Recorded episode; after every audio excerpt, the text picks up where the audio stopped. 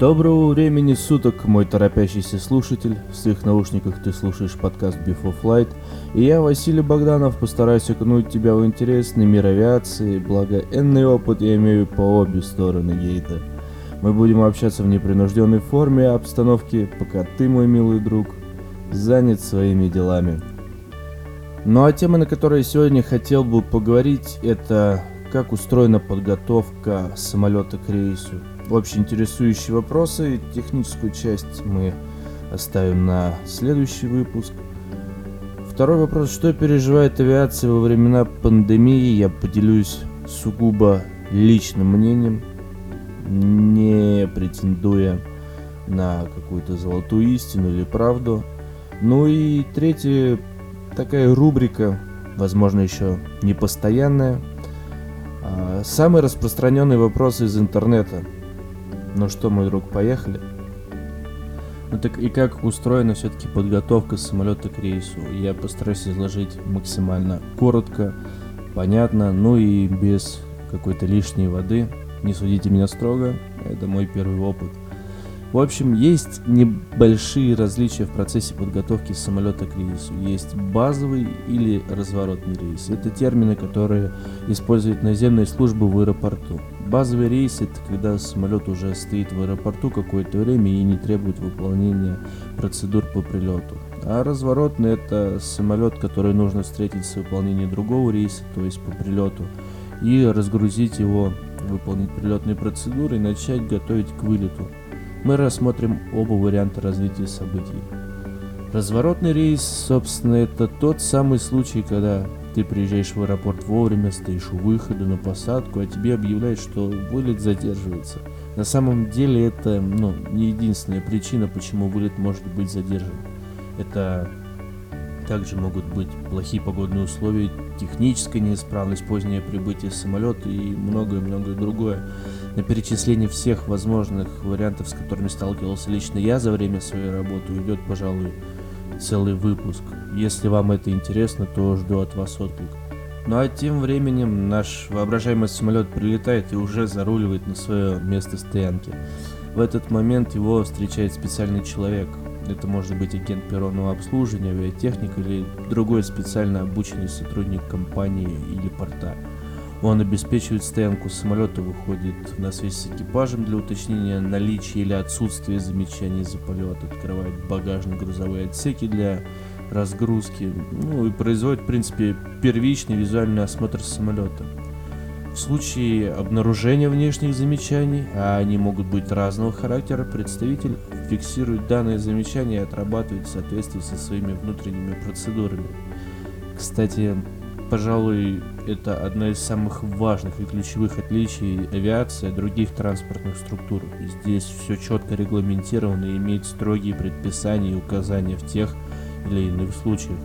Оно и понятно, ибо цена ошибки здесь очень велика. Если сотрудник, к примеру, обнаружил замечание и не является авиатехником, то он должен его вызвать. Если является, то он точно так же в соответствии со своим регламентом и инструкциями выполняет работу. Техническую часть обслуживания воздушных судов мы заденем в следующем выпуске. Ну а так, вот вам пока теоретически одна из причин задержки вашего рейса – но мы предположим, что наш самолет прилетел и не имеет никаких замечаний. Что же дальше? А дальше происходит внутренняя кухня со своим огоньком и суетой.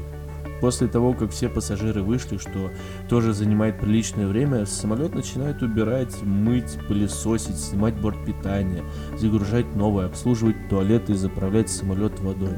Ну и, конечно, э, на борту меняется экипаж. Пилоты также производят визуальный осмотр самолета просматривают журнал замечаний по возможности, общаются с прилетевшим экипажем, чтобы узнать, как прошел их полет, ну и начинают готовиться к своему рейсу. Вбивая точки маршрута, проводя предполетную подготовку всех систем и их дублеров, сверяют погоду, проговаривают запасные аэропорты, аэропорты, не знаю уж как кому удобней, заход на второй круг, в общем, момент, где все детали важны. Также и бортпроводники готовятся к вылету, проверяют аварийно-спасательное оборудование, замечания по салону, принимают борт питания, инвентарь, контролируют уборку. Поверьте, им тоже не позавидуешь в этой суете. То же самое время самолет заправляют и топливом. Он летает не на бензине, не на солярке, уж точно не на дровах.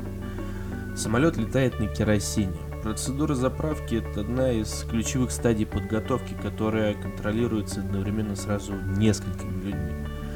Топливозаправщиком, пилотом, представителем на перроне. В каждой компании по-разному, поэтому не буду тут утверждать, что прям везде следят именно эти люди. Но по окончанию заправки происходит сверка реального топлива на борту самолета с документами.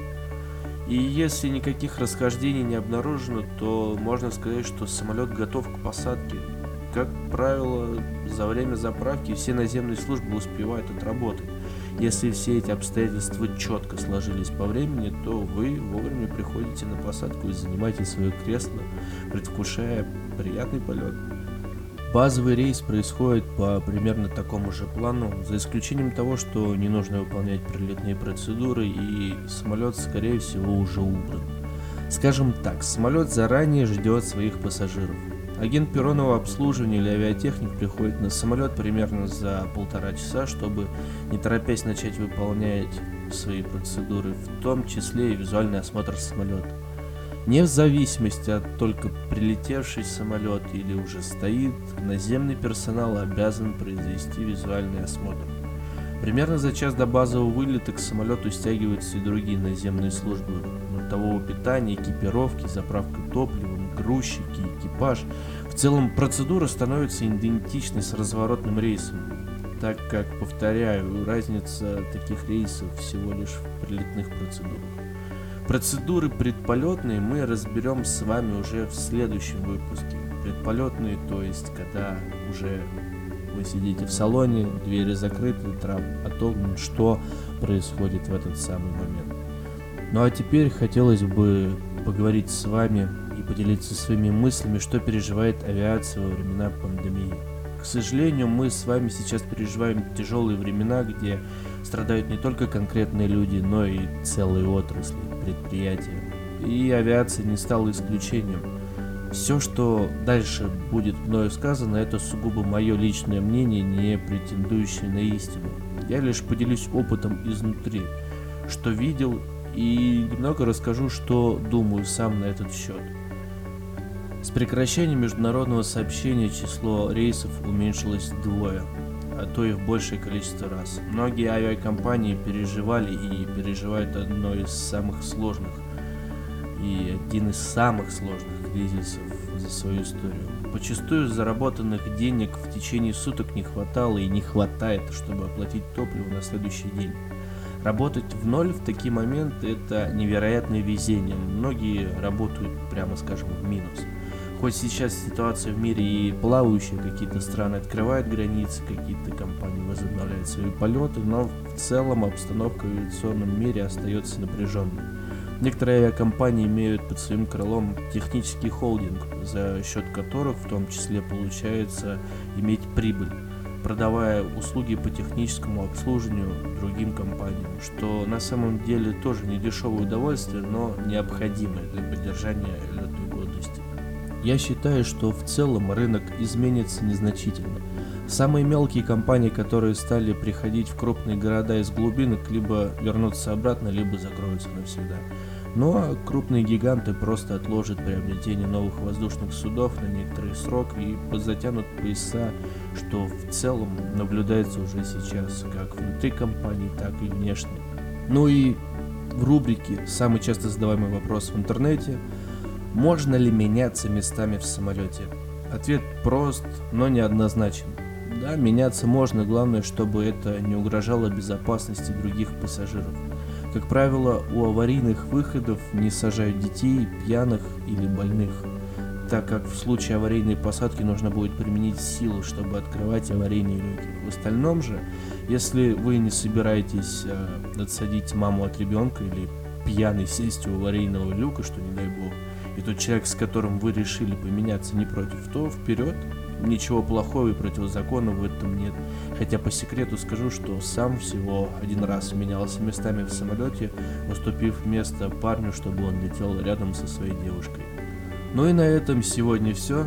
Задавайте интересующие вас вопросы, про мир авиации, а я постараюсь на них ответить. И помните, самолеты взлетают и садятся против ветра. Удачи вам!